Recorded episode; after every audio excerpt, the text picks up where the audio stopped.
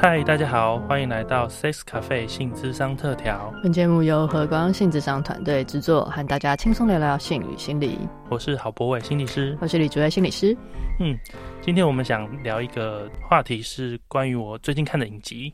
呀，因为我们最近我们团队原本有一个。呃，算是共同活动吧。对对，然后结果因为疫情突然变得蛮严重的，然后就取消了。对，大家如果看我们的那个粉砖就知道，我们本来预计要去潜水，但总之因为考量各种安全啦，所以我们就取消了。哇，真的超可惜了。嗯嗯嗯，大家都万喜不已，然后。总之呢，我不知道博伟这几天在干嘛，反正我就是完全废在家里，因为疫情嘛，就不要去外面，就是为祸人间，所以 我就不停的在窝在家里，就是混啊打滚。那显然博伟看了非常非常多的影集，对我就是这个耍废时间呢，就除了去人烟稀少的地方散步之外，大概八成的时间都在追剧。OK，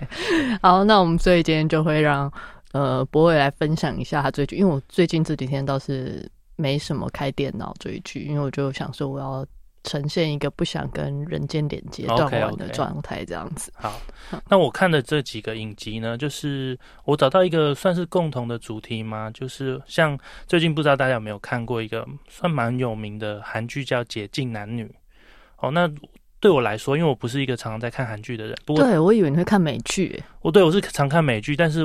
就是。家母很喜欢看韩剧，那他他的这个 list 里面有很多韩剧，那这一部他没有爱，不是很爱看，那我就特别对他不爱看的很好奇，说为什么他这个韩剧迷却对这部没有没有兴趣呢？他就说他这个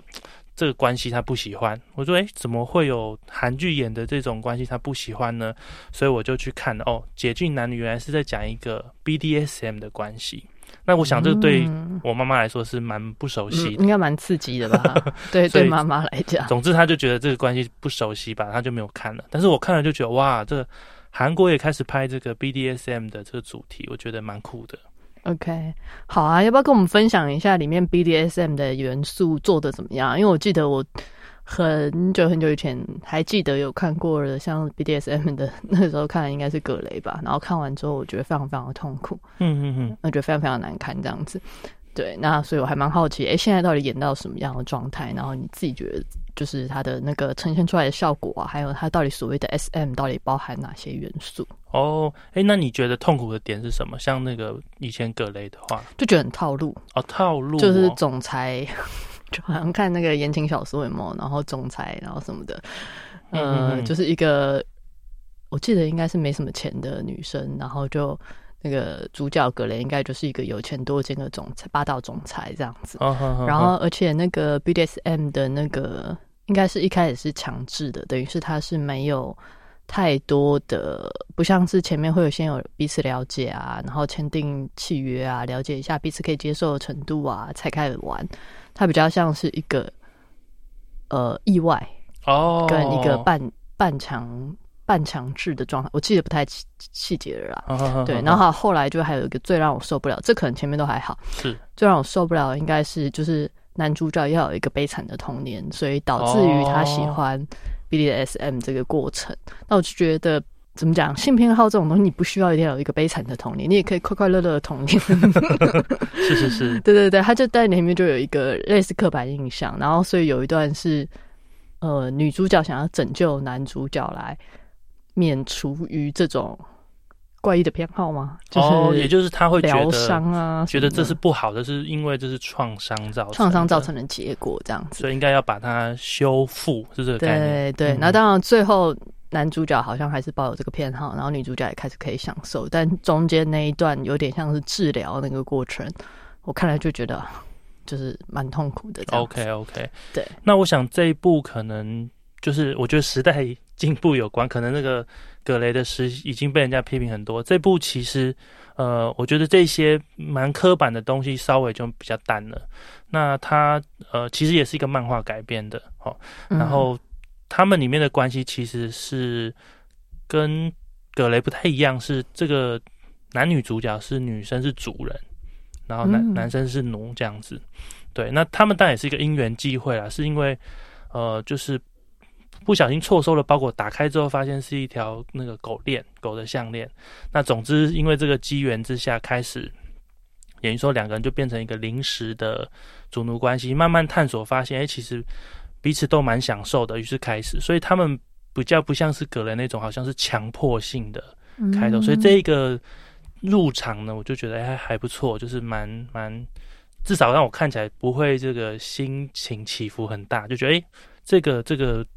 剧情发展还不错，这样。嗯，OK，所以收到收到一个意外收到就凑在一起，这蛮厉害的。这样，那里面的元素是什么？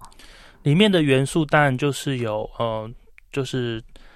支配跟臣服，就是说那个女主人她可能会就是比较，诶，有权利或者是有主导性，然后去引导这个奴做一些平常不会做的事，譬如说，诶。呃，在办公室里面脱下他的衣服，当然是没有人，就是下班之后。那那个场景就是日常生活中不会发生，但你可能有时候会有一些幻想。但是他真的就是在那个办公室，在大家都离开之后，在这个办公室里面，就是要求这个奴脱他的衣服，然后呃接受这个主的任何的指令，这样子。嗯这是其中一个。那当然包含就是他们也会用一些道具啊，在这个他们的房间里面使用一些道具来。一个是我觉得比较特别，是他们在关系上的琢磨比这个以往的好像都要用各种所谓刑具 哦来的多。就是他们在关系上互动啊，或者是呈现那个主跟奴之间他们享受的是什么这种关系上的享受有琢磨蛮多。那当然他们还会就是。铺陈他们脑中的幻想，就是除了这个现在场景之外，他们会把男主角、女主角心中的某些幻想演出来，所以你就可以很清楚的知道，他们是在享受这种幻想关系，享受这种兴奋、有张力，然后是呃两个人共同打造的这种性幻想场景。OK，那对方知道他脑中的性幻想，我是说他比较像是一个把性幻想演出来的角色扮演，还是说？就是的，就是他们自己脑中另外有一个幻想在，都有都有都有，是是是，OK。他们有时候也会就是小讨论一下，我觉得这个这个桥段我也特别喜欢，就是他们偶尔会小讨论一下，但但是讨论的时候，其实他们已经不是在所谓扮演的场景里，所以那个所谓日常的人格会很紧张，怕别人发现那个状态，我觉得蛮有趣。可是他他们进到这种所谓的扮演关系里面。我我称为这扮演关系，他们就可以很所谓豪放啊，很放得开，所以就看到他们有两种状态在转换。对，那他们确实有时候是，呃，就是讨论好的，所以是讨论好之后去尝试。那有些是各自在自己的这个扮演中有自己的幻想。OK，那所以他们的关系比较是支配与臣服。嗯，对，我觉得比较偏这个对 DS 的部分。OK。那因为 BDSM 它其实是六个英文字母的缩写嘛，那所以它其实里面包含了很多种关系的存在。那刚好他们的关系就是比较是支配臣服，所以支配臣服之中，他可能会要求一方支配方可能会要求臣服方去做各种各式各样的活动。那我好奇哦，所以像那些动作，他们呃事先会有讨论过，譬如说界限，或者是嗯，我们常会。知道是说有些 BDS 他们可能会用一些安全字词啊或者什么的，他们有像这样子的讨论吗？还他们怎么去拿捏他们各自喜欢的幻想是能不能够 match 到对方的喜好？嗯，我我我有些地方快转，但我有看到，就我不确定他们有没有充分讨论，但是我有看到他们有契约，就是他们有讨论说，哎，这件事情是你你 O 不 OK？那他也会像什么？像是说，呃，譬如说这个带狗链呐，OK，或者是像是说用这个不同的道具，那其实都会讨论说这你 O 不 OK？那还有时间可以考虑，就是你不用立刻就答应这样子。所以，哎，所以不是那个现场那个当下正在做的时候。对对对对，这这个我觉得蛮可以跟就是 BDSN 这社群学习的，也就是我觉得在一个。如果你喜欢的是尝试这种比较挑战性、有张力，或者是有各种日常生活不会出现的感官刺激的话，我觉得他们这个方式蛮可以学习。也就是说，我们不勉强在那个现场在沟通，因为有时候我们在那个性爱现场，你都到了那个现场，你又怕扫兴，可是你这个东西你又并没有那么接受，有时候你就要勉强自己配合，可是这个勉强有时候会造成你们关系上的一些 疙瘩。但是我觉得他们的做法还不错，就是我们先讨论，那我会告诉你这件事情，呃，我大概会怎么做，然后呃，你可以有时间考虑，你确定之后我们再做。那同像刚刚主有讲，安全支持也很重要，就是有时候我们难免会在这个尝试的过程中太嗨啊，或者是太投入啊，甚至我想要更。加码一点，或者是力道大一点，可是对方不一定能接受的时候，安全支持就很重要，就告诉你说：“哎，我已经到了我的呃界限了，那请你停下来。”嗯，OK，所以他们在现场也是会有像这样子的时候，他们在呃这这出剧当中，他们是会有譬如说拒绝的时候吗？嗯，有有，但是当然，因为毕竟这也是个偶像剧啊，这个就没有是主轴，但是有演过一次两次。这样的，哎，那所以这其实跟蛮多一般人想到 S M 的印象，我觉得听起来蛮不一样的。因为大家可能就是呃脑中会知道的，比较常听过的其实是 S M。嗯，是是是，就是施虐跟受虐。对，然后大家脑中如果听到。呃，S M，然后比较知道多一点人可能会再加上 B D，就是会说 B D S M，把它设为一组词，在里面其实有很多元素，详细的元素是什么，很多人可能不太清楚，但想到可能就会是什么鞭打、滴啦，嗯嗯然后有些甚至于是会想到一些虐待的画面啊、强迫的画面啊，是是是。但是在我听起来，在这一出韩剧中去呈现的画面，刚刚描述起来。好像是不太一样的感觉。嗯，我觉得导演有，但我不知道导演的想法。但我觉得这部片其实更强调的是 D S 的部分，就是支配跟臣服的部分。所以所谓刚刚什么低辣或者是什么各种虐待，在这部片里面当然就是没有没有没有这样呈现，反而比较多是在关系上的。譬如说，哎，你就是他们会制造一个场景，毕竟他们算是办公室同事，可是，在譬如说他们在扮演的时候，他们可能就会开始。透过说，哎，你工作做不好啊，呃，请你就呃，你工作不好，你给我跪下，就是类似这一种羞辱式的或者上对下的关系，来呈现他们这个性幻想中那个享受的部分。所以那个施虐受虐啊，这个部分就是呃，在这段关系中是少很多。嗯，我觉得这还蛮蛮特别，因为我觉得好像看之前看美剧啊什么，如果有讲到。呃，BDSM 的话，好像都比较强调在那个施虐与受虐这个画面上，因为那个画面呈现起来会很强烈，是是，然后会让人印象很深刻，然后或者是很容易就让我们以为它的主轴其实是在主要的刺激元素，其实是在疼痛上面。嗯，对。那但其实回到 BDSM 这一个呃族群这样子好了，但它其实是呃在其中的。呃，可能每一个人对于他所偏好的欲望元素，就是到底什么会让他觉得兴奋、喜欢，或者是他的性幻想，是非常不一样的。真的，真的，因为说实在，我们把 BDSM 放在一群，但它里面超多群，就是可能我们今天都介绍不完，因为他们每个所谓族群里面享受的不不不同。譬如说，我随便举例，有些他们是会用限制感官当做是享受的方式，你说把。戴眼罩，对，戴眼罩。那为什么要戴眼罩呢？因为你会有一种哎陌生感，然后哎我看不到，因为眼睛大部分是我们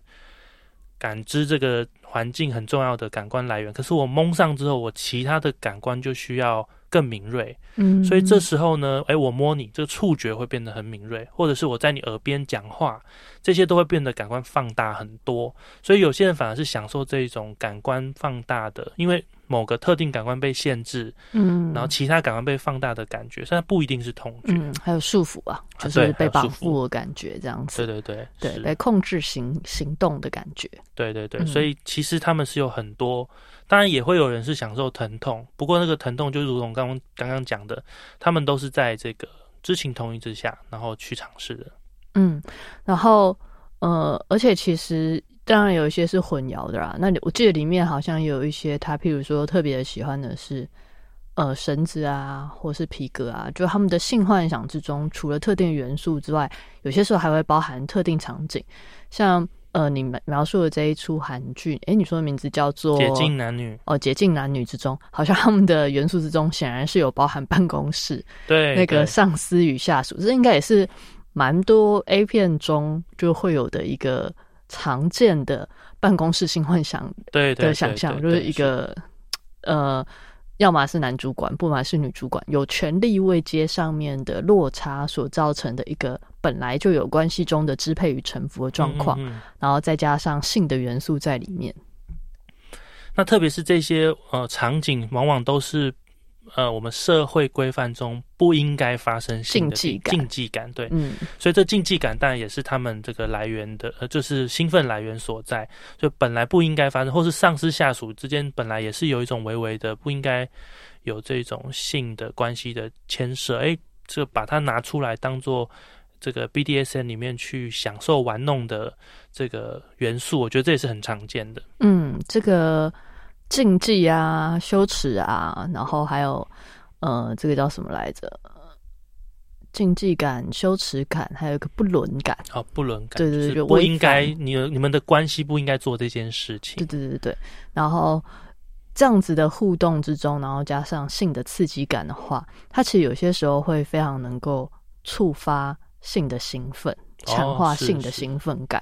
那像除了这个什么办公室的关系，我觉得最常见的可以想象的就还包含了呃师生关系，嗯，师生关系也算常见的，嗯，然后或者是在一些特殊的呃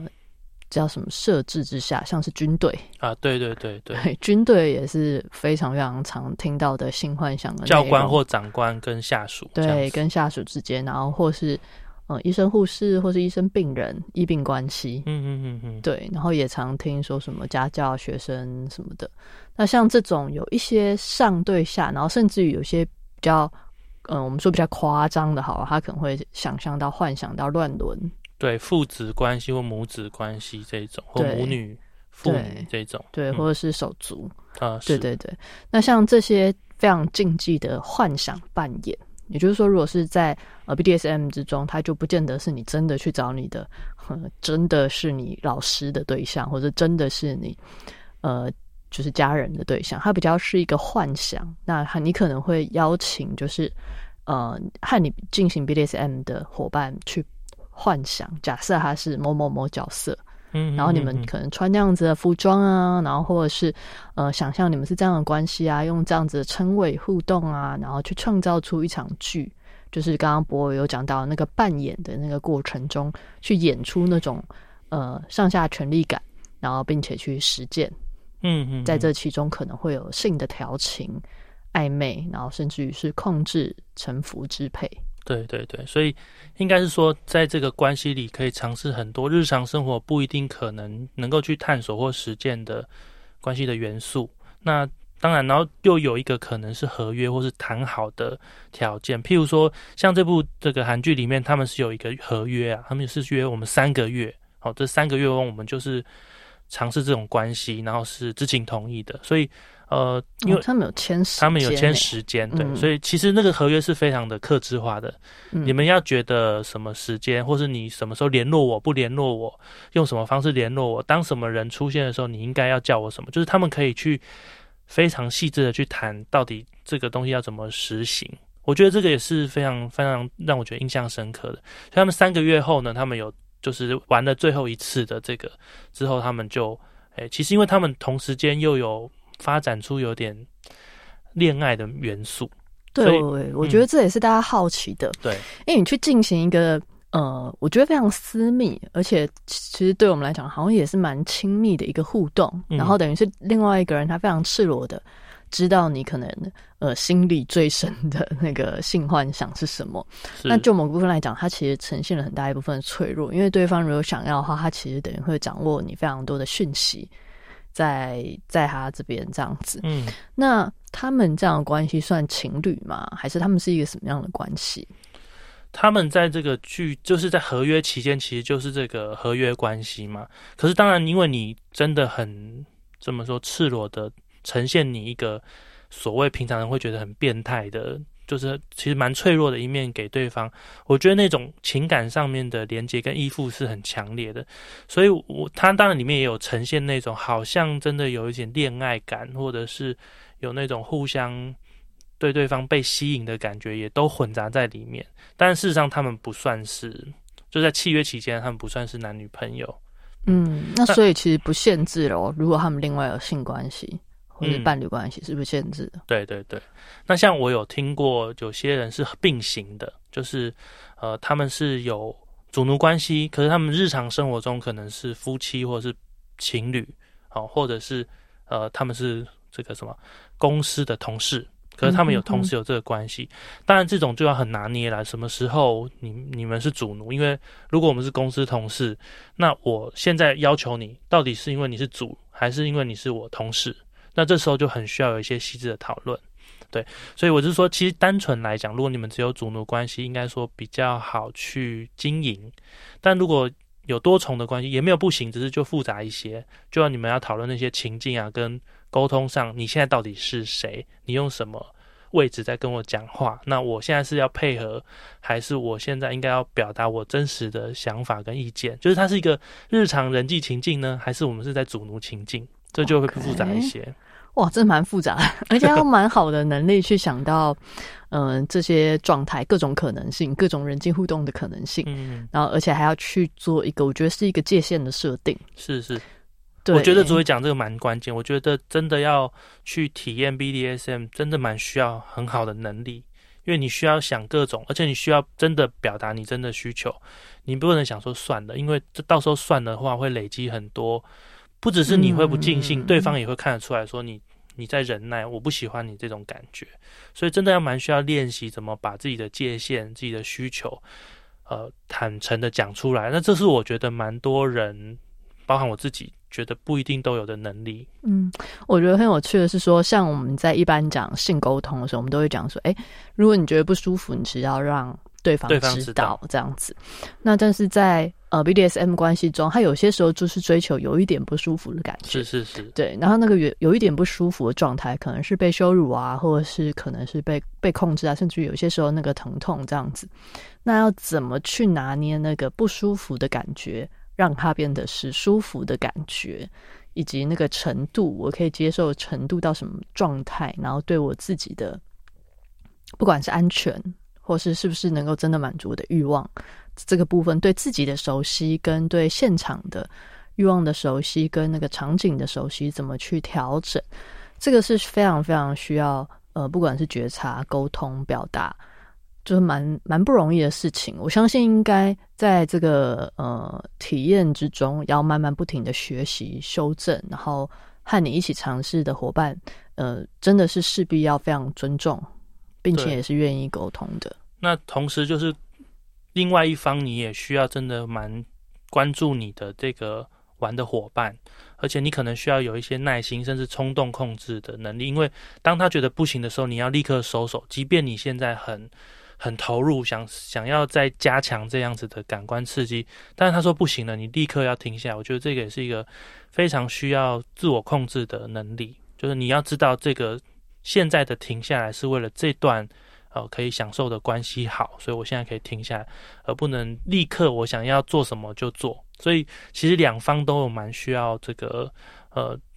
锻炼的能力，那我也常常听到，就是我有在实践 BDSM 的朋友说，他们常常有时候会需要换一下这个位置。譬如说，我是虽然我是通常我比较享受当主，但是我有时候需要当奴。为什么？因为我需要去体会这个位置的人他的感受跟他的需求，这样子我在做主的时候，我可以更能够知道我什么时候要关注哪些点。嗯，所以我觉得这个这个练习其实真的蛮需要经营跟锻炼的。哎，真的，那真的要蛮好的那个。我觉得也是要蛮好想象能力，因为如果你的欲望本身不见得是来自于被控制，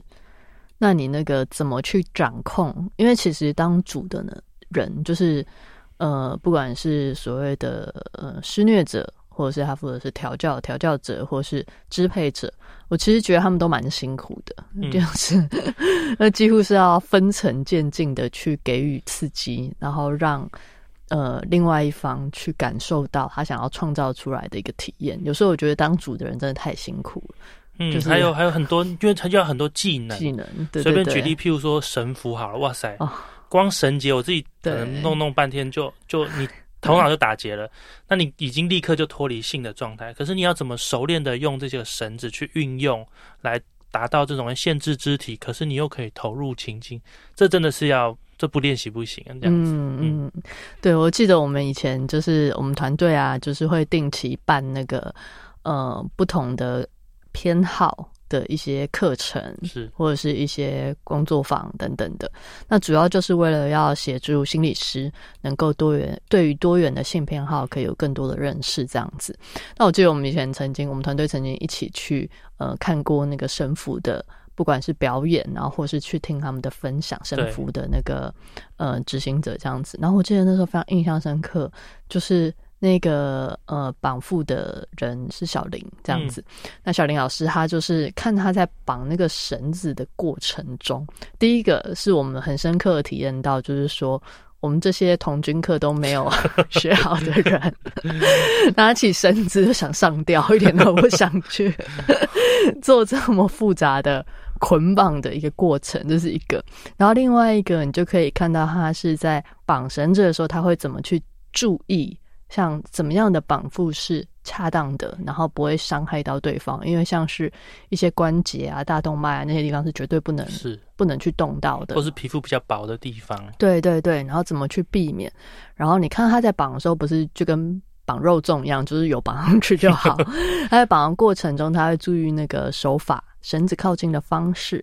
那什么样的方式是可以引发对方有最大程度的感官？然后那个感官的感受体验是。可能是有些时候是由弱到强，那有些时候是突然给予一个比较强烈的刺激，让对方有一个感觉，然后再慢慢的缓和下来。怎么用绳子去创造出皮肤有各式各样的感官，然后并且同时你会看到他在绑的同时，不停的在对方的耳朵旁边去确认他的状况，然后然后他感觉怎么样，然后并且去讲一些安抚的话，然后就非常非常温柔这样子。然后我们一边在看一边想说哇。就是比所谓的香草，香草就是只说非 BDSM 哈，比那些香草性爱中的前戏真是复杂，复杂太多了，又复杂，然后又辛苦，又专注，又投入，又大量的核对，对，而且他们还事后还会讨论，好说，譬如你刚刚那时候是不是怎样，我那时候其实怎样，他们就是事前、事中、事后都有很多的沟通跟讨论，对，那刚就是我们去。呃，去参与这个体验，像小林的搭档露露，他他也会对这件事有非常多的他自己的看法，或者是他也对所有的绳子的材质、被绑的感觉，他也都非常清楚。所以其实是两边共同去投入、去钻研嘛，或者是去练习这样子的。我可以说已经算是记忆了，就是已经是一个 对。也可能是一种有点艺术的成分，但他们其实很享受那种在关系中，我们透过这样子的媒材去跟自己彼此连接的感觉。对，然后那个的是真的可以感觉到，在呃，其实他们也不算，就是也他们也没有什么实际上的插入式性行为，就要在那个过程中，他们就是用一个绳子为一个媒介，然后在这个过程中互动，然后你可以看到他们的关系是大量的在交织互动的。对，然后看起来其实真的是那个体验跟享受，可能真的是比一般就是我们在说香草性爱过程中那个互动还来得更深刻。是是，然后随时关注着彼此的感觉，然后能不能够投入，然后有没有回应。那我觉得这是一种非常非常特别的一个性的形式。那我记得那时候大家看完之后就是哇叹为观止。然后这先先不论说。我们自己在体验中是不是也同样感觉到非常非常享受？但就先回到我们就会觉得说啊，如果我们的性当中有这样子的关系，要多好？对啊，而且它也拓展了我们对性的想象。它不一定需要插入，它不一定需要去所谓抚触你的敏感带，或者是让你有这就是所谓我们传统觉得三点的那种这种刺激。它也可以营造出两个人非常投入，然后在关系中享受甚至欢愉的感觉。所以它是也对我来说也是非常拓展对性的想象的一种方式。也就是性其实其实回到我们常常讲的嘛，就是性其实最关键的是最重要的是你的大脑，就是你怎么去幻想、去去综合各种感官投入在当下，以及你的皮肤、你的触觉怎么带给你各种体验。所以我觉得 BDSM 就是蛮也可以说它是充分发挥这个。我们说的大脑跟皮肤的运用了，嗯嗯嗯，对。那我我我在那个当下是其实是第一次看到都真的是蛮震撼的。嗯，对，然后呃，但我觉得同时啊，大家会有一个蛮长，就是听到 BDSM，有些人会蛮长会有另外一个困惑，说就是哎，那到底到底什么样的人会喜欢 BDSM？就是如果说我会觉得看起来很痛、很不舒服，但为什么有些人他怎么知道怎么会形成他喜欢这个东西？我觉得呃，或怎么发现，或怎么养成？那我觉得这也是蛮多人就是会会在一开始接触到的时候会觉得蛮困惑的。嗯嗯，那像这种比较偏向就是说怎么发展？哎，我不知道在你看的影集中有去提到。他们的经历吗？还是他就是单纯的就是演？他们没有，对，他们单纯也比较多是当时当刻的关系，比较没有去演。哎，他们怎么接触啊？就是这个性片要怎么发展来，这个比较少琢磨。嗯，OK，好。那如果是讲到这个的话，我我在看，比较是在看书啦。对，就是我记得我最早最早最早看过的跟 BDSM 有关的书，它其实是呃一本自己的真实故事的揭露。但我想应该不是每一个喜欢 BDSM 的人都有都是这样子的历程。对，但我自己呃可能听过一些故事，然后还有刚好看到这本书，其实是蛮类似的。这本书叫做呃铁军的。野蛮历信史哦，铁军的野蛮信史。然后这个作者他本身好像是叫黄铁军，然后好像是一个呃真实的人这样子。那好像不知道是什么报纸的记者，对对对，他是记者。嗯，然后他自己在那个时候出柜，很早很早很早的时候，因为这大概是我十年前看的书吧，十多年前看的书。然后那时候他好像已经绝版了，所以他是更早以前的。书这样子，然后他在出柜的时候，其实引起了轩然大波，因为他算是一个还算是知名的记者，嗯，或是专栏作家，我忘记了。那他就写他从小到大，他怎么去经验到这个所谓的 SM 的愉悦，就是跟那个被唤起的过程。那我的我觉得蛮有趣的，他小时候就会慢慢的发现这一点，就他会发现说，可能他小时候，呃，譬如说那个他在。应该是眷村吧，抱抱歉，我太久以前看了。如果有说错的话，就大家有去看那本书的话，那你就自己在下面纠正我，要不然我们就将错就错哈。然后就是他眷村，就人家看到晒衣绳有没有？嗯，然后他就是会有冲动，想要把自己绑起来。哦，所以也没有谁教他，对不对？也没有。然后绑起来之后，他就有一种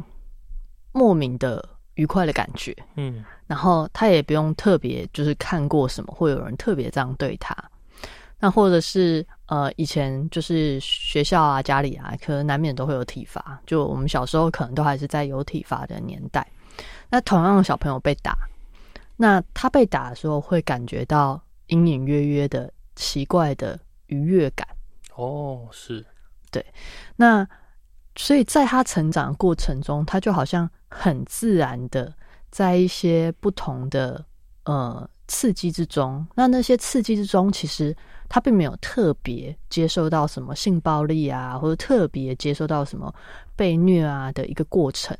但是在那些生活经验中，三号他的感官就是截取了某一些元素，嗯，成为他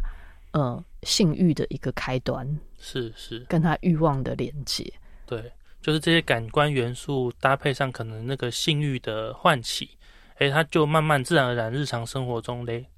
也就逐步累积成这个，他他喜欢 BDSM 这样的倾向。嗯，然后后来其实听了一些，就是呃，就是 BDSM 的呃伙伴，他们再去分享一些个人的经验的时候，其实也或多或少都有听到这些情节。也就是说，他们可能很小的时候，有些时候是呃，也是很多人都是小时候被体罚哈，就在体罚过程中，哎，或者是看到有人被体罚，他可能自己没有被体罚。看到过程中，在那个强烈的身体，呃，身体感中，就因为体罚可能会有个痛，跟一个强烈的感觉，对。然后不知道为什么，他就跟性连接，他就跟欲望连接。然后那个当下，他不是跟什么射精啊、高潮，也不是，但他就带来一些隐隐约约的，不管是刺激感或羞耻感，然后跟一些性兴奋的隐隐约约的感觉，他就稍微就刻画在他的。性欲的元素之中，嗯嗯嗯，然后在他成长的过程中，他可能就会慢慢的催化。那我也听过蛮多人是那个看，嗯，一些古代剧中总是会出现的一些星球的画面。哦，你说满清十大酷刑这种，也不用到十大酷刑，可能就是一些什么，呃，什么拖下去打十大板啊，然后或者是什么掌嘴啊，然后或者是什么就是被绑缚啊，然后或者是有的人是看什么，呃，小时候看什么包青天啊，然后或是那种后宫的那种，就是各种 就是争斗啊，然后可能就是会有一些呃类似用刑的画面，然后或是一些表情或是一些声音。那不知道为什么，他可能就连接上了性的感觉，嗯嗯嗯嗯，然后慢慢的成为他的元素之一。那一开始他可能就放在心里，也没有想太多，那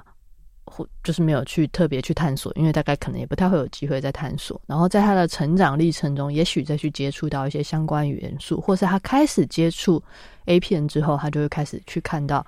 呃，大家都爱看 A 片，或大家都爱看言情小说，也就是我们在讲到呃媒体的那一集哈。那那集中去有讲到哈，那他就会去挑选，发现最能够刺激他性欲望的元素之中，可能包含哪些东西？哦，OK OK，嗯，所以有点是精炼的过程，慢慢其实是大量拓展跟尝试，但慢慢收敛，知道自己越更投入或更喜欢的是什么。嗯，那呃。也有的人呢，当然有，有的人是这样慢慢发展，然后慢慢知道，然后慢慢熟练，然后熟练之后，他才慢慢去探索这个社群。嗯嗯嗯，对，因为其实你不去实践，你可能也不太知道。那有些人就一辈子就藏在心里，就让这个东西，因为他可能觉得很羞耻、很奇怪，他可能就没有去实践。但是性幻想中，他就知道哦，我可能比较爱看这一类的 A 片，可是他找不到人实践，然后也不好意思实践。那但也有一些人，他就去试试看，然后试试看之后，有些人试了之后发现。我只喜欢幻想，我不喜欢实践。那有些人试的时候发现，哎，其实加上一点点这样子的元素，对我的性爱会比较享受。嗯嗯，对。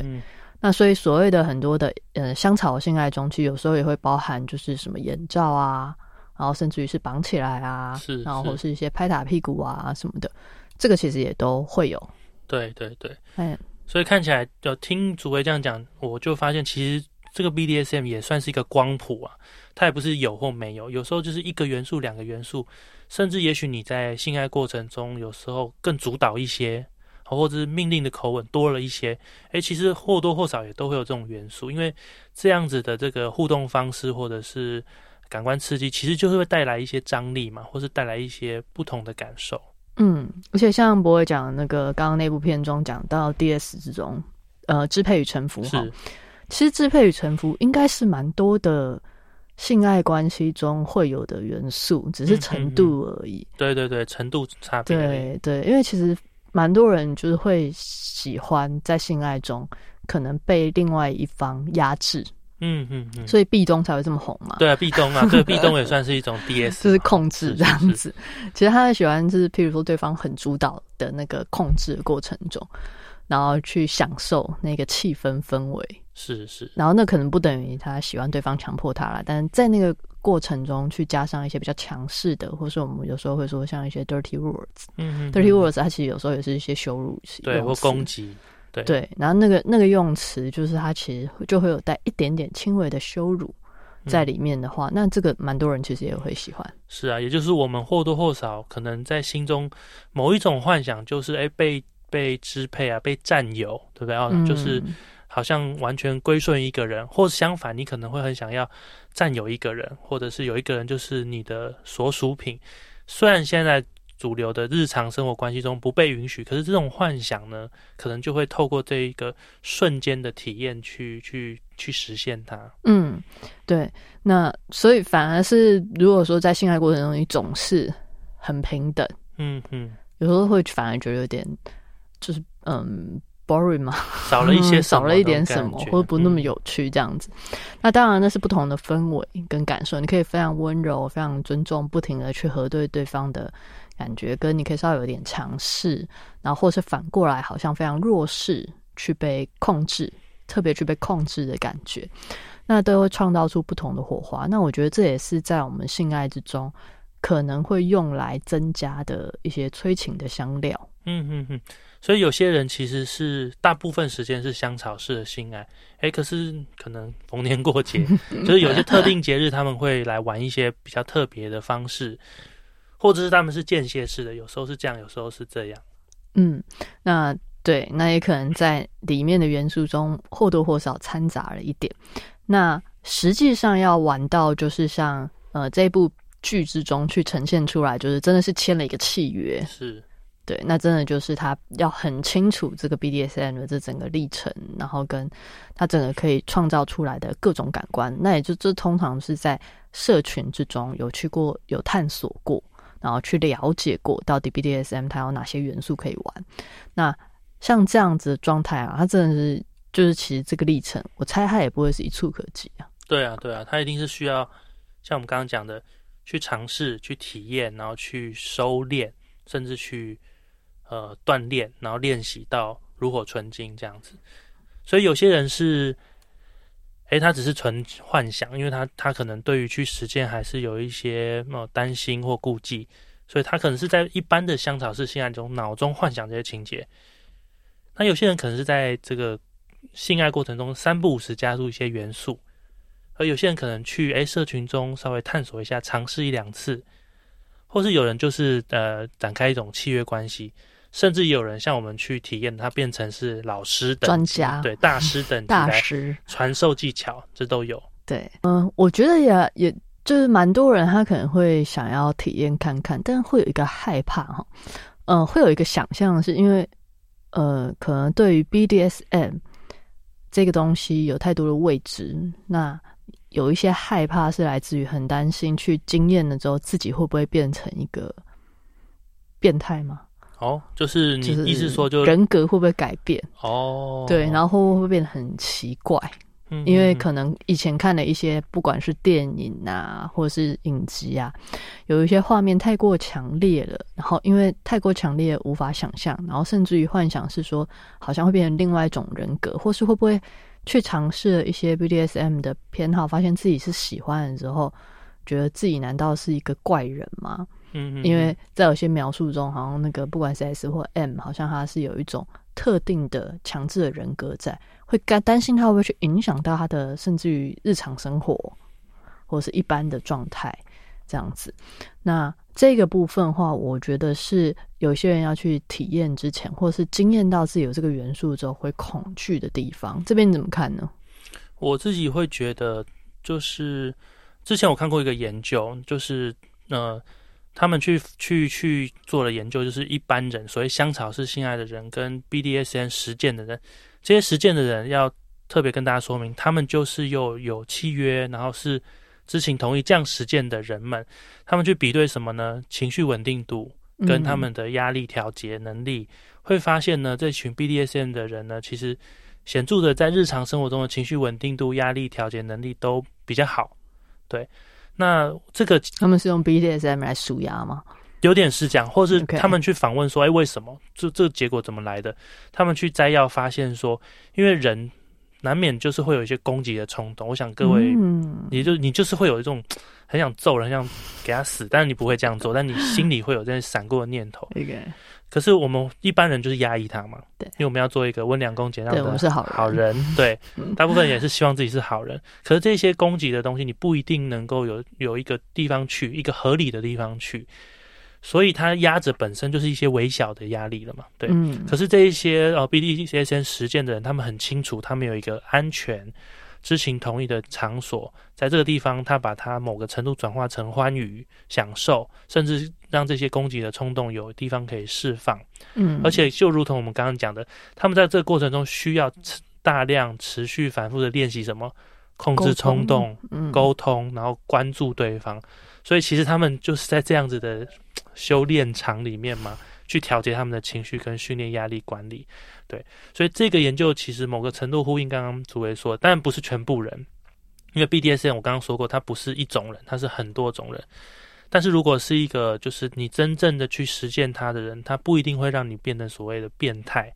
反而某个程度，它是一种调剂身心的方式。嗯，而且我觉得就某部分来讲，他们算是可以把幻想跟现实分得蛮清楚的。对对对对，对我现在在游戏，我就是在游戏，我在这个契约当中，我就照契约走。嗯，但我离开这里，我回到现实生活中，其实我还就是我自己。是是是，对。然后好像就是说，其实蛮多在 S M 的关系之中，他可能是比较享受 B D S M 中，他可能比较享受臣服者，然后甚至还是一个受虐者，他其实并不会影响去。到他就是在实际上的人际互动中，他可能甚至于是一个非常主控的人，嗯，甚至是非常冷静、有自制力的人，嗯嗯，这样子。那这种反差感其实也是蛮常见的。对啊，对啊，没错。那就如同波尔刚刚说的，可能我们内在都会有一些冲动，会有一些欲望，但你在日常生活中，你可能扮演某个角色，或是你的特色、特性、特质比较偏向什么，但你另外一个部分的欲望。譬如说，完全的被控制，完全什么都不用管，就是体验这一个部分，他可能还是有很强烈的需求。嗯嗯，那 BDSM 的这个游戏，它如果是你呃这个整个场景的设置是好的，然后你创造出来的关系是好的话，那其实它可以很大部分去疏解这部分的欲望跟渴望。那这个渴望不是性的渴望跟冲动而已，它还包含我们人内内在的很多的渴望跟幻想。对啊，我觉得这个是蛮。蛮有趣的，就呼应我们一开始讲的，我们人像我们心理师，我们当然有有想要求进取的动力，但是我们也有想要耍废、想要摆烂、想要这个就瘫在那里的动力，就是所有的，哎，就是一体两面，我们有这个也有这个，但是如果我们日常生活中只有机会允许某个面向的需求或欲望的话，另外一部分就不知道去哪里了。对，所以就是其实 BDSM 也是一种让你不同的可能正向、负向。当然说正向负向好像有点标签，但总之是不同呃方向的。欲望跟需求，你可以有机会在一个幻想场景中被满足。嗯，好，那这边我们不是说大家都应该去体验看看，就是你有很多方式啦，你也可以去玩什么剧本杀之类的，我不晓得这样子，可以去极限运动也是嘛，对 你也可以去用这种方式来满足这些需求。对你也可以去唱歌啊或什么，反正我们人有很多方式去满足你的欲望，这样子哈。那只是说我们在说的是，我们可以看到 BDSM 伙伴他们可能。这些他们的实践之中，当然也包含了性的满足，它是可以结合在一起的。那这比较是他们会去使用的一个方式。那除了这些的话，我还想到是，呃，BDSM 它还可能会出现一个状况，是我比较常遇到的，啊，也就是说，如果他有稳定的伴侣关系，嗯哼，他的伴侣关系是不是？也可以接受 BDSM，嗯，那或者是他伴侣关系，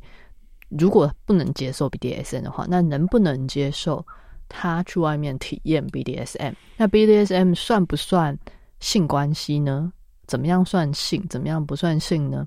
那或是那样的关系算不算外遇呢？这有时候就是要呃伴侣双方去大量的讨论、沟通跟定义，然后以及伴侣本身他是可不可以接受的。对，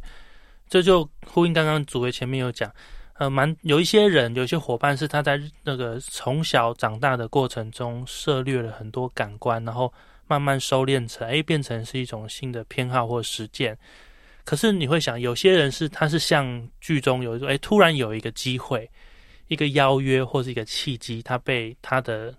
某个关系人邀请进来，所以他的前半生并没有这样子的累积。